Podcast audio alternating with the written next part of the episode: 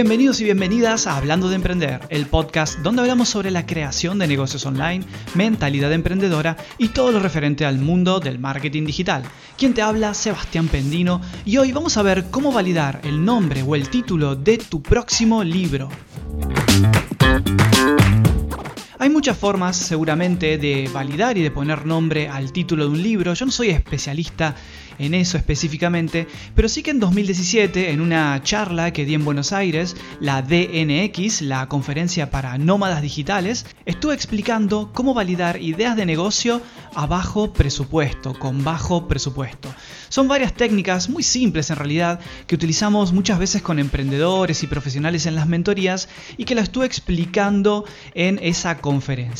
Un extracto de esa conferencia que encontré recientemente fue cómo validar el nombre del título o eh, sí, el nombre, el título de tu libro, ¿sí? de un libro que puede ser un ebook o un libro tradicional impreso.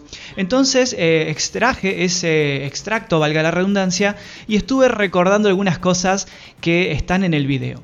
Ese video vas a encontrar el link en las notas de este programa para poder ver ese extracto, también un pequeño resumen y otro link que te voy a repetir al final de este podcast, donde vas a encontrar la charla completa, el link hacia la charla completa con un artículo también en el blog que te explica un poco más para ir más a fondo con estas técnicas y para mostrarte un poquito más qué se hace en una consultoría, en una mentoría, al momento de la validación de la idea de negocio y ahora lo, vamos a aplicar a cómo validar el título de un libro. Bien, entonces, ¿por qué con Tim Ferris? Porque, bueno, es una persona, es un nómada digital, es el nómada digital por excelencia eh, y como la conferencia que te contaba era de nomadismo digital, fue interesante hacer el caso de él. Y justamente lo que hace él, eh, bueno, él tiene un libro, un bestseller, que es eh, La semana laboral de cuatro horas, donde él cuenta, son las primeras armas que se hacían en, no me acuerdo, creo que eso fue en los años 2000 o 2005 cuando se publicó ese libro, tengo que revisar ese dato, pero cuando eran las primeras personas que empezaban a trabajar en remoto.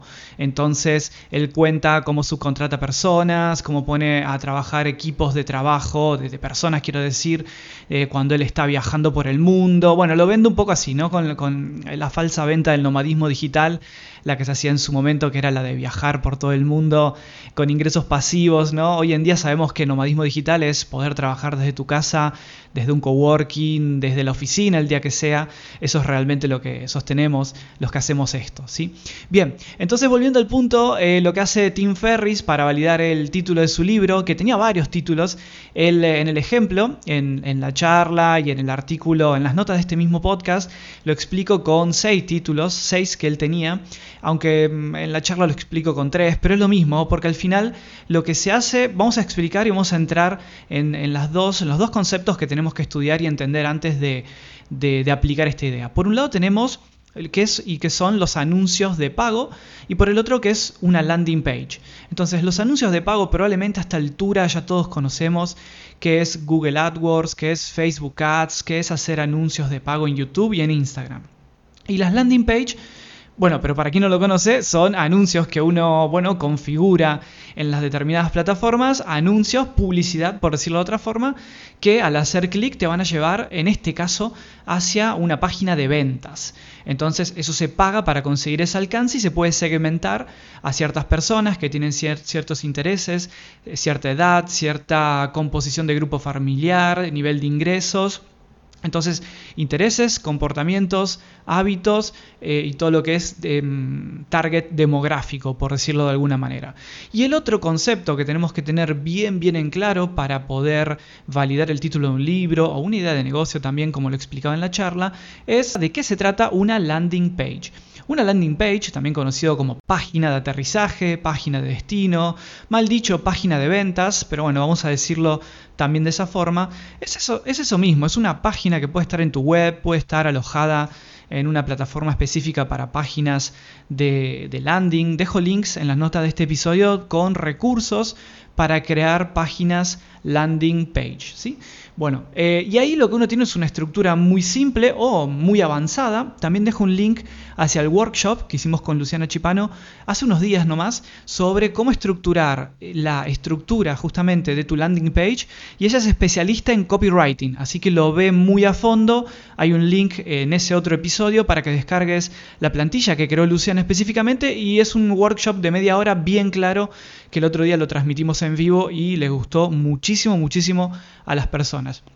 Volvemos al concepto 2, landing pages o páginas de aterrizaje, y es hacia dónde van a aterrizar, hacia dónde van a llegar las personas cuando hacen clic en los anuncios de pagos que te contaba en el concepto 1, en el punto anterior, recién que te hablaba de Google AdWords, de Facebook Ads.